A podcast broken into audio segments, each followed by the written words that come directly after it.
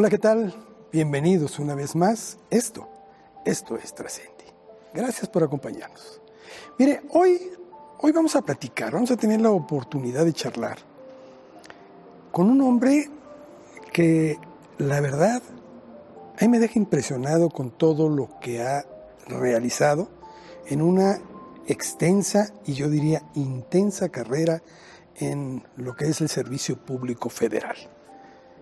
Porque este hombre ha luchado mucho por lograr la igualdad de géneros, por lograr eh, un entorno más democrático, diría yo, un entorno en el que todos tengamos igualdad de oportunidades. Y creo que eso deja mucho que, que decir en un mundo, y usted lo sabe, en el que a veces el egoísmo eh, es lo que nos lleva por delante. Vamos a platicar con Mario Alberto Fósil, un hombre que sin duda muchos de los conceptos que ha vertido y que estoy seguro aquí los va a reforzar, nos va a enseñar a aprender el otro lado de la moneda en el cual, si queremos salir adelante, tenemos que caminar. Así es que sin más presentaciones, acompáñenos, vamos con Mario Alberto Fósil. Mario, qué placer tenerte aquí. De veras, me da mucho gusto poder platicar con alguien como tú, de una mente tan abierta, que has dado tanto por tratar de cambiar esta sociedad en la que a ti y a mí nos toca vivir. Muchas gracias, Carlos. Es un gusto también. Te agradezco la, oportunidad, agradezco a, Georgina la invitación a la Universidad Humanitas, el, el que me permitan estar aquí con ustedes, compartir, conocerlos. Y bueno, pues es un, es un gustazo de verdad y, y muchísimas gracias. Un honor. Yo quisiera, porque dicen que el ser humano se construye a sí mismo. Entonces, quisiera partir de tu niñez. Dame la oportunidad de conocer a María Alberto, de dónde nace, dónde crece, cuál era su familia nuclear, cómo se formó. Pues mira, yo nací aquí en la Ciudad de México, tengo 55 años, de madre chapaneca y de padre tabasqueño, pero afincados aquí en la Ciudad de México, eh, de una familia grande, 11, eh, 11 hermanos, ya quedamos 10, falleció mi hermana Lulú, que en paz descanse hace algunos años por, por cáncer. Los primeros siete hermanos son, son fruto del, del, primer matrimonio de mi madre y los segundos cuatro hijos, el segundo grupo de cuatro, pues somos, somos eh, fruto del segundo matrimonio. Pero la verdad es que nunca en la familia se notó hay un tema de medio hermano, apellido distinto, nada de esto, al contrario, siempre fuimos pues una familia bastante unida. Eh, evidentemente en una familia tan grande siempre hay maneras de pensar y formas de entender el mundo y la vida este, muy distintas, eh, como toda familia grande, pues a veces con sus problemas, con sus complicaciones, pero creo que al final una familia unida, una familia que aprendimos a querernos, a cuidarnos, hasta la fecha nos apoyamos en lo que podemos, nos echamos la mano en lo, en lo que podemos eh, y siempre estamos ahí al pendiente unos de otros, creo que nos queremos bastante. Y, en ese entorno de, de tantas personalidades y de, y de tantos hermanos y hermanas que íbamos en la noche a apartar la concha porque si no te la ganaban a la hora de la cena, este, pues la verdad fue donde, donde me formé con una madre de carácter fuerte, este, porque después ella se queda, se queda viuda y entonces pues tiene que sacar adelante a la familia. Entonces eh, ella de carácter fuerte, eh, pero al mismo tiempo amorosa y cuidadosa de sus hijos, eh, nos supo guiar, nos supo, nos supo enseñar a trabajar, nos sacó adelante y ese entorno me permitió, este, pues la verdad es tener una niñez, yo podría decir que tranquila, amable, feliz, ¿no? Eh, no éramos una familia con grandes recursos, no éramos una familia de clase media, incluso con algunas limitaciones, eh, pero tampoco, tampoco tenía, nos faltaba qué comer, pues, todo gracias al trabajo de, de mi padre y mi madre, después de mi madre, después las hermanas y los hermanos le fueron entrando y al final creo que entre todos salimos juntos. Esa es un poco mi, historia de vida nuclear. Pero fíjate que algo muy interesante, en una familia tan numerosa, digo, quisiera hacer un símil con, con una mano. O sea, los dedos todos pertenecen a la misma, pero todos son distintos. Y ustedes, siendo tantos hijos, pues se vieron la oportunidad de por sobre todo respetarse y entender que la diversidad es importantísima y aceptarlo más. Pues lo fuimos aprendiendo. No, no es algo que se da de inmediato. Sin duda hay valores con los que te inculcan tus padres, con los que no se juega, ¿no? El respeto sin duda es uno de ellos. Pero había cositas en donde, pues, yo ahorita lo, lo, lo, comentaba contigo hace un momento antes de iniciar la entrevista, yo cuando era chiquillo y quería insultar a alguno de mis hermanos le decía, eres un indio, ¿no?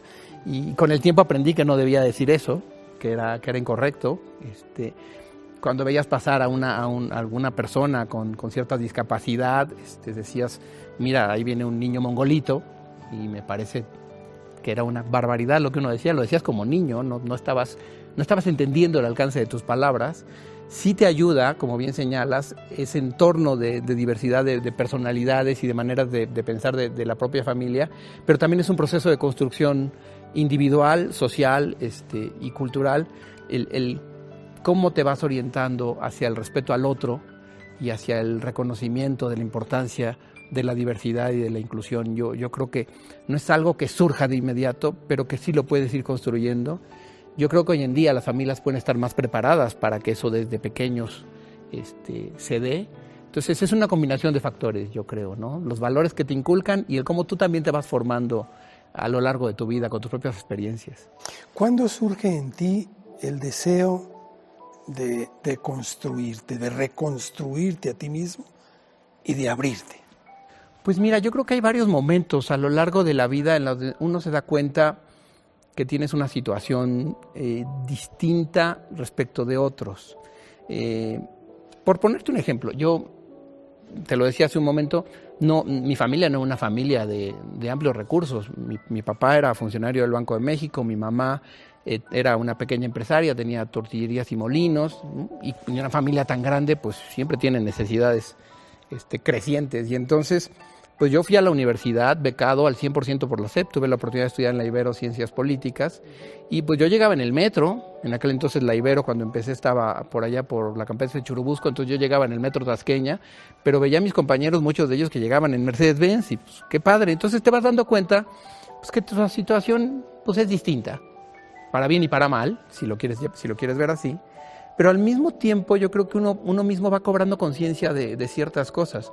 Yo recuerdo siempre un, momento para mí muy emotivo en mi vida en donde acabábamos de salir de la clase de Derecho y nos habían dicho que fuéramos a comprar el Tena Ramírez de Constitucional y ya quedaban pocos en la, en la librería y pues yo no traía lana, yo no me lo podía comprar. Una amiga se dio cuenta de eso y ella fue, compró el libro y me lo regaló de sorpresa y es un detalle que siempre atesoro con, con mucho cariño porque hubo alguien que me vio, hubo alguien que entendió que mi situación en ese momento era distinta y que tuvo la capacidad y la inteligencia de reconocerme. Eso es algo que te empieza a marcar, ¿no? Y otra anécdota también de la universidad, yo tomaba clase de, de 8 a 10 de la noche y entonces pues salías corriendo, imagínate, Santa Fe, 1987, estaba la Ibero y los basureros, no había más. Entonces pues salías corriendo a buscar tu pecera y de ahí al metro y vámonos, ¿no? Ya, ya nos habíamos mudado de, de, Campestre Churubusco a Santa Fe, nos, nos tocó el cambio de universidad. Entonces pues, salgo una noche de clase corriendo, ya me estaba, ya la última pecera, y entonces iba yo pues diciendo, qué coraje, no tengo un carro, no, siempre se me complica y estar corriendo para alcanzar la pecera. Y de repente veo que pasa un compañero en la universidad con sus muletas, este, con cierto problema de control muscular, no sé si por un tema de parálisis cerebral o alguna polio en su momento, no lo sé, cargando su mochila y corriendo para alcanzar la misma pecera a las 10 de la noche que yo. Y en ese momento también cobré conciencia y recuerdo que llegué a la casa y le dije, este, oye mamá, cuando me oigas quejar, recuérdame esta noche, por favor. Porque tienes toda la razón. Una de las cosas que mi madre nos enseñó es, no se comparen hacia arriba, compárense hacia abajo, hacia los menos desfavorecidos, a los menos favorecidos que ustedes. Y, verán que, no me gusta ya usar la palabra porque creo que se ha desvirtuado, pero, y verán que son privilegiados. Y creo que sí, en ese momento yo era privilegiado, la verdad. Entonces, yo creo que esa esas pequeñas historias del día a día de, de tu vida te van haciendo entender que a veces vives en una burbuja que tienes que romperla y que tienes que salir al encuentro del otro y al entendimiento del otro, ¿no? Entonces, no hay un momento definitorio como tal, hay varios, hay muchos que se van acumulando a lo largo del tiempo. Mario, ¿eso, ¿eso te lleva de alguna forma a buscar transformar la sociedad en la que te toca en suerte vivir? De, de, de poner tu granito de arena, de buscar, pues no sé si más igualitaria, porque no estamos hablando de lo económico, pero sí en lo social, y de que todos tengan más o menos oportunidades semejantes? Yo creo que sí, Carlos. Eh, yo creo que el hecho de estar consciente de esas diferencias, de que, de que a veces eh, en todo sentido puede haber eh, diversos tipos de exclusión, ya decías tú una hace un momento, económica, pero también social, pero también cultural. Hoy hablamos incluso de exclusión digital, ¿no? habrá quienes se queden como analfabetas digitales, o sea, me parece que sí, sí somos, y hay que decirlo abiertamente, tenemos que cobrar conciencia que somos una sociedad desigual y que no la vamos a cambiar de la noche a la mañana y no podemos esperar la solución de alguien externo que venga a cambiarnos la vida. Yo creo que es una responsabilidad cívica, ciudadana, personal, que nos interpela. La exclusión en cualquier sentido, la exclusión de, una persona de la diversidad sexual, la exclusión de una mujer en el trabajo porque se embarazó, la exclusión de una persona con discapacidad, nos interpela personalmente. No, no, no puede ser ajeno a eso porque yo al menos es lo que creo, ese no es el México en el que me gusta vivir. Yo creo que podemos aspirar a un país, a una sociedad en donde todos encontremos nuestro lugar, en donde todos sintamos que pertenecemos. Y creo que si cobramos conciencia de eso, eh, si tratamos de cambiar nuestro microespacio de influencia, pues en la suma en la que cada uno decía Gandhi por ahí, ¿no? En, en la suma en la que cada individuo es, es capaz de, de, transformarse a sí mismo, provoca que la sociedad también tenga una reacción distinta hacia él. No tiene por qué esperarse a ver cómo actúan los demás, ¿no? Y yo creo que en la medida en que logramos eso, vamos cambiando el entorno. Es una suma de muchas partes. Yo estoy de acuerdo contigo en que uno es el que tiene que propiciar eso. Tienes que exigirte y exigirlo, luchar por ello en, de alguna manera. Pero esto no quita también la responsabilidad de que cualquier administración pública que sea la encargada de estar velando por el interés de la sociedad a la que, a la que sirve, tenga que promover políticas que sean para darle oportunidad a esos. ¿Cuándo surge en ti? Porque tú has dedicado más de 35 años, creo, al, servicio público federal. ¿Cuándo nace en ti este interés por intervenir y por tratar de poner tu grano de arena en estas políticas? Fíjate que tuve la posibilidad de ser eh, director general de recursos humanos como un primer puesto de relevancia en la Secretaría de Energía por allá por 1998, creo, 99, este, donde me tocó administrar una secretaría importante, cabeza de sector, del sector energético, con mil trabajadores. Y ahí yo empecé a cobrar conciencia de la importancia de las personas en las organizaciones, eh, la importancia del, del, potencial transformador del individuo en las organizaciones, la importancia de tratar con dignidad a, la, a, las personas servidoras públicas, de profesionalizar, en este caso, a, esta, a, a las instituciones.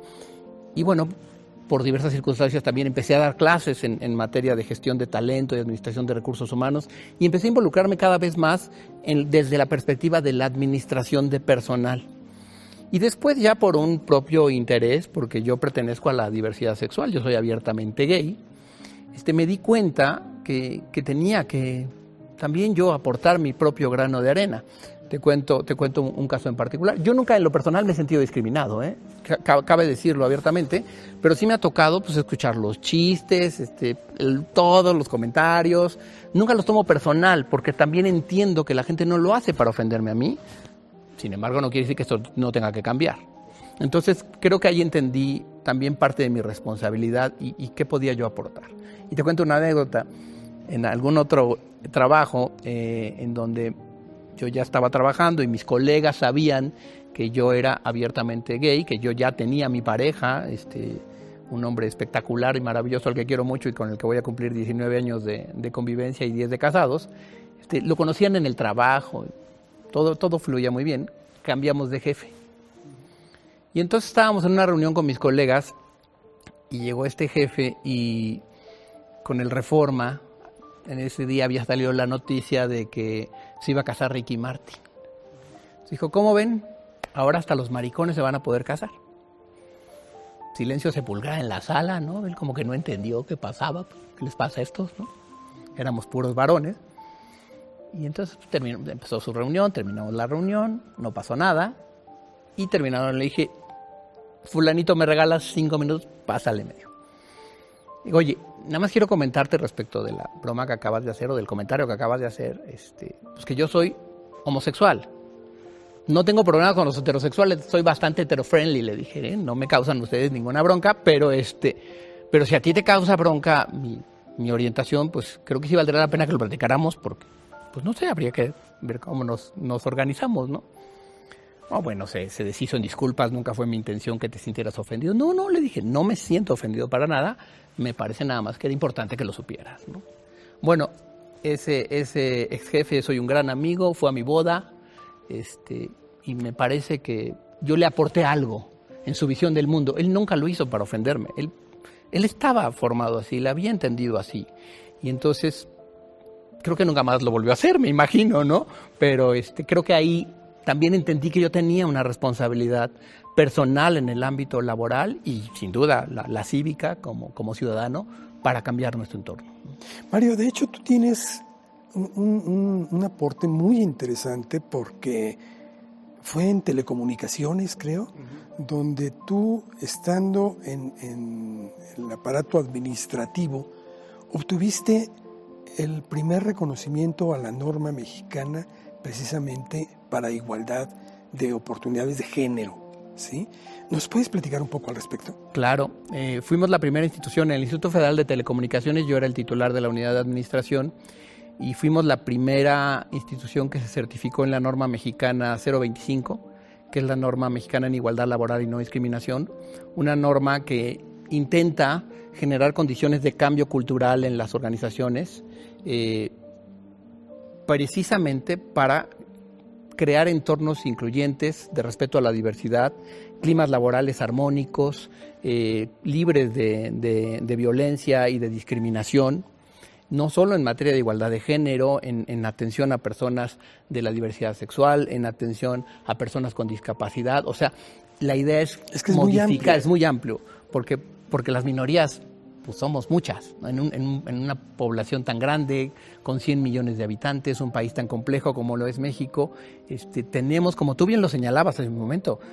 los gobiernos tienen la responsabilidad de impulsar las políticas públicas. Me parece que esta norma iba en ese sentido, en su momento la, la promovió CONAPRED y, y tuvimos la posibilidad de ser la primera institución pública certificada.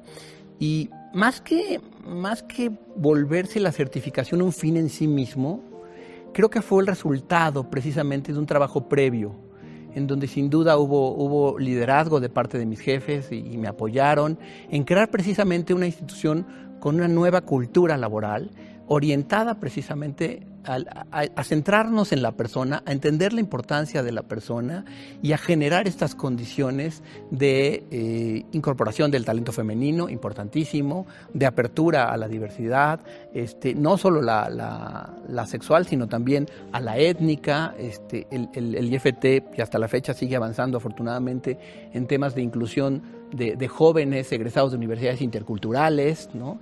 Eh, la, de, personas con discapacidad. O sea, la, maravillosa riqueza que te ofrece la diversidad este, en, todos sus, en todos sus órdenes y en todos sus, eh, sus conceptos. Entonces, creo que el haberlo logrado no fue por haber buscado como tal la certificación, sino porque habíamos previamente entendido que teníamos que conformar una institución pública, le llamo yo, de siglo XXI, completamente distinta.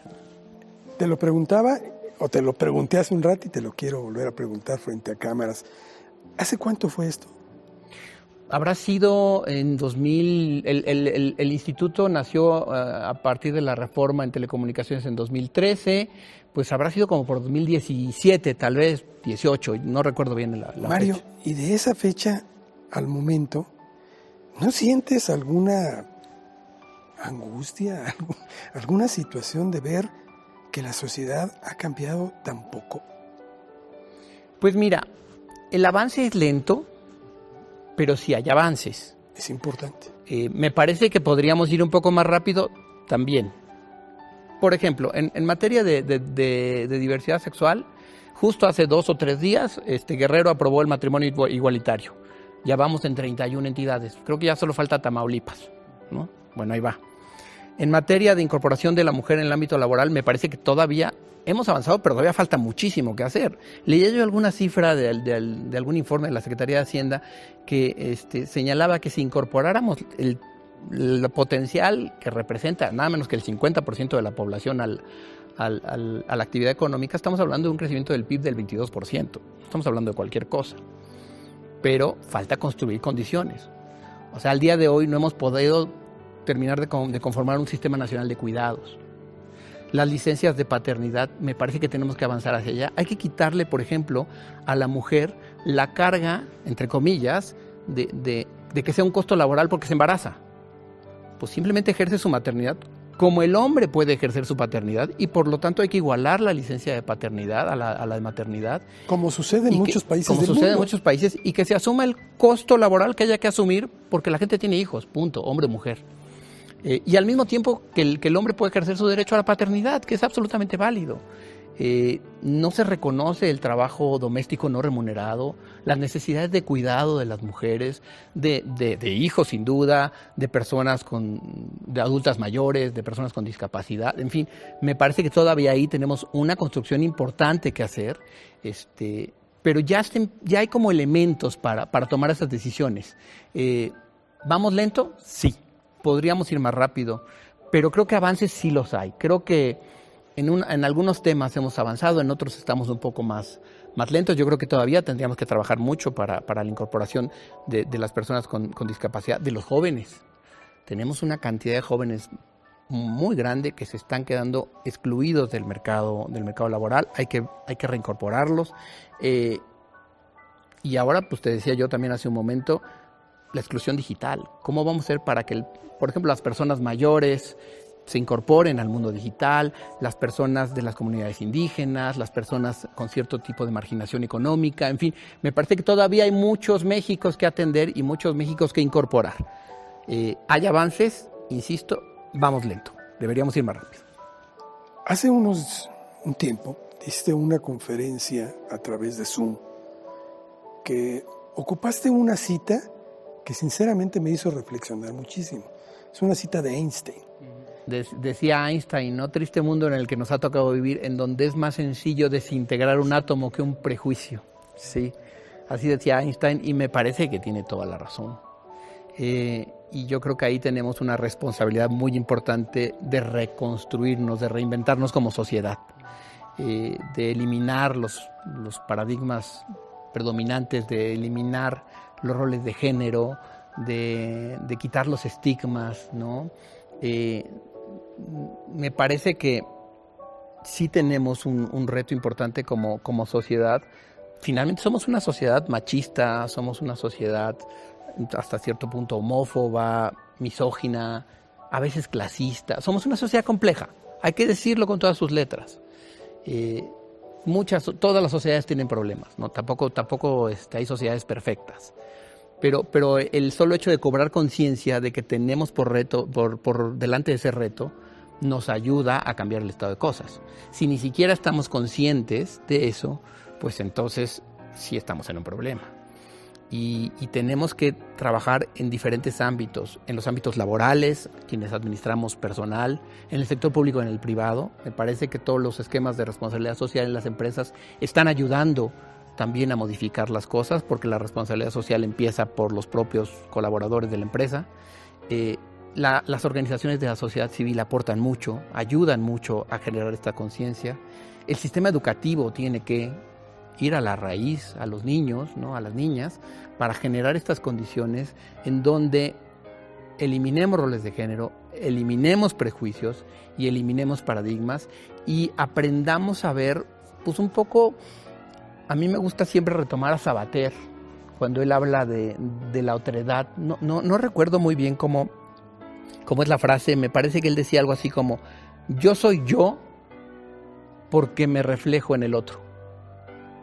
Yo soy yo porque el otro existe, ¿no? O sea, y me parece que este concepto de la otredad de Sabater, pues hoy en día juega un papel fundamental porque nos da significado, nos da esencia, nos permite entender que, al final, si no logramos incorporarnos todos en un gran conglomerado social de, respeto, de armonía, de, de inclusión, va a ser difícil también alcanzar una sociedad próspera, en todos los sentidos, no solo en el económico.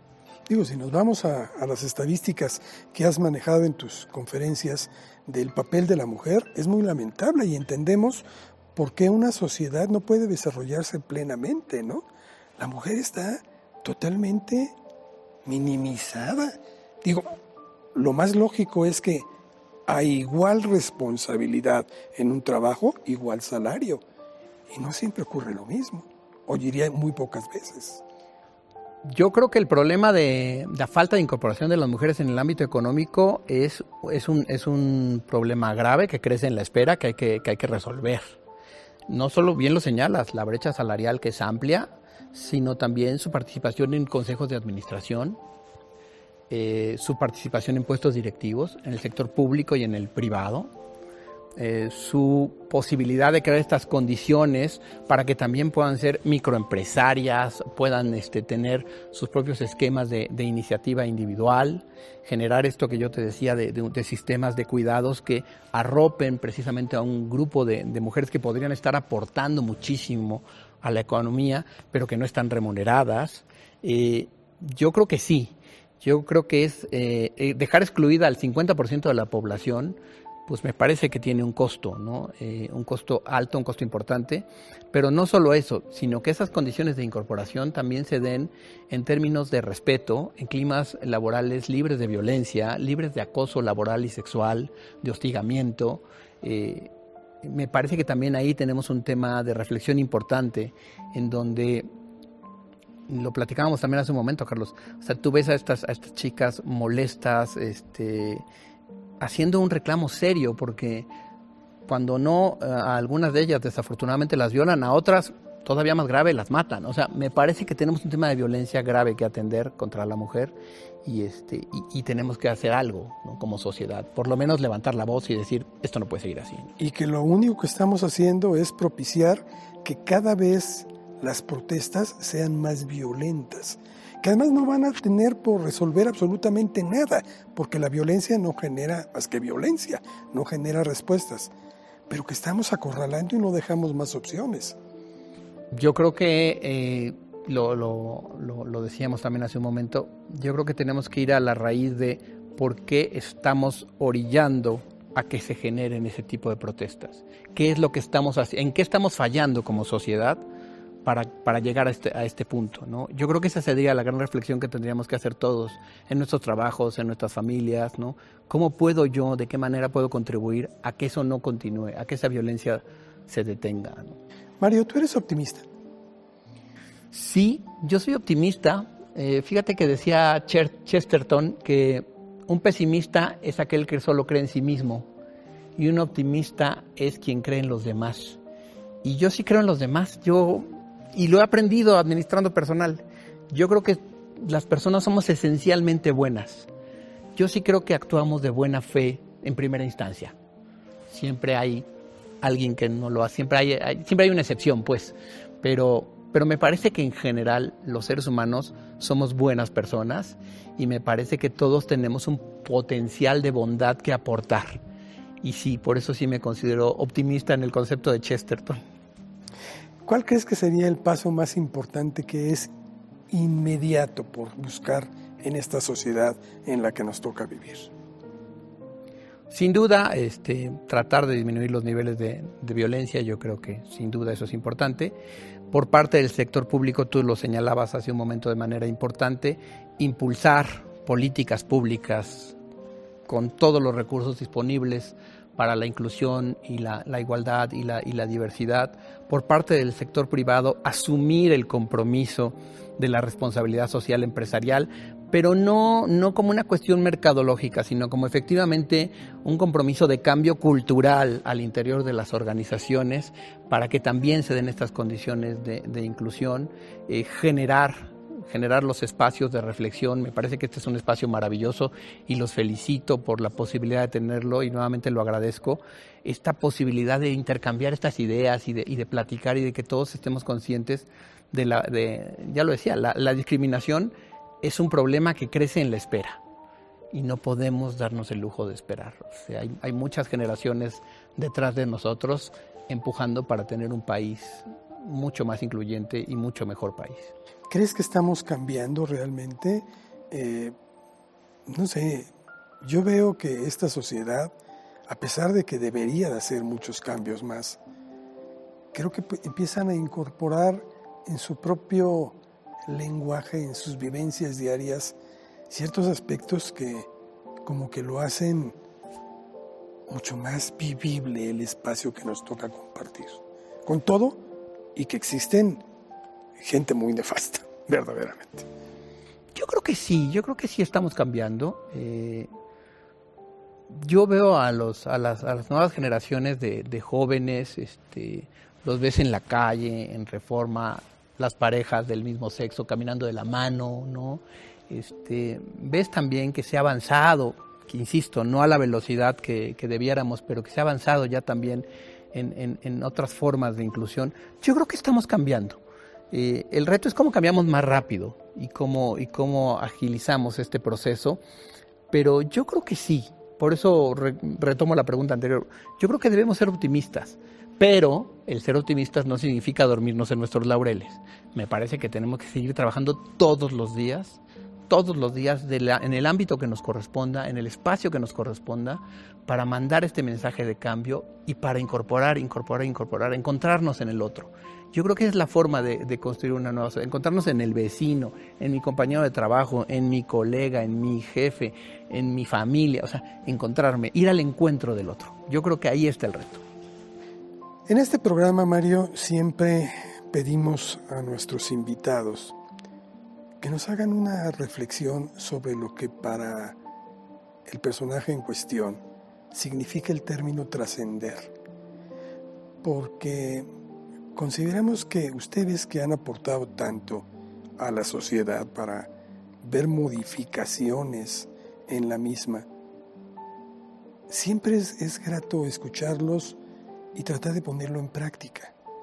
¿Tú qué valor le das a la palabra trascender? Qué pregunta tan interesante. Yo creo que trascender es estar consciente de lo finito, de lo que termina, pero al mismo tiempo de, estar consciente de, de, eso que es finito, que es prácticamente nuestra vida. Yo creo que, yo creo que el ser humano es eh, un poco retomando a García Márquez, ¿no? Los seres humanos no nacen el día que los alumbran sus madres, sino que tienen que parirse cada día, eh, estar consciente de eso, de que tienes que estarte reinventando todos los días, eh, es, una parte de entender la importancia de la trascendencia, de que tu vida se va a terminar en algún momento y cuál va a ser tu legado, pero no por una cuestión egocéntrica, Carlos. Yo creo que lo importante de la trascendencia, y al menos así la entiendo yo, no es cómo o quién te va a recordar cuando ya no estés, sino que fuiste capaz de cambiar mientras estuviste. Yo creo que la trascendencia no es futuro, la trascendencia es presente. Y en ese sentido, me parece que ahí todos tenemos la posibilidad de trascender, porque todos, todos los días podemos cambiar algo. ¿El desánimo pues, en algún momento te ha copado? Sí, sí, yo creo que a veces pues te cansas, ¿no? Sin duda, este, dices, híjole, como, ¿por qué estoy yo haciendo esto? Como qué necesidad. Eh, pero el mismo, e, e, es tan grande eh, la tarea y es tan, tan importante y tan trascendente, valga la expresión, que uno solito recarga pilas y uno solito vuelve vuelve a empezar, me parece que... A reinventarse. Así es, no, no, no, no hay que permitir que el desánimo te gane. ¿Algo que desees agregar? pues simplemente agradecerte, Carlos. La verdad que charla más, más interesante y qué cálido tu, tu trato y, y, tu compañía desde antes incluso de empezar la, la entrevista. Agradecerle nuevamente a Gina la, la, invitación a la universidad y, este, y pues invitar a quienes tengan la oportunidad de escuchar esta, esta, esta plática a reflexionar en la importancia de, de crear un, México plural, incluyente, diverso, un México que, que retome la palabra universidad, ¿no? la unidad y lo diverso, con toda la riqueza que ello significa. Y, este, y bueno, y ponerme a las órdenes también de quien, de quien crea que puedo yo aportar mi granito de arena, encantadísimo de poder ayudarlos y agradecerte nuevamente, Carlos. Gracias. Y bueno, pues aquí tiene usted. México es muy grande, pero nos hace falta ser todavía más. Y para hacerlo, tenemos que cambiarnos. Hay que como lo decía Mario hace un momento, reinventarnos día a día. El camino es largo. Y si no cambiamos, estamos condenados a pasar inadvertidos. Y México no se lo merece. Merecemos ser un país mejor. Gracias por habernos acompañado. Pásela bien y hasta la próxima trascendente.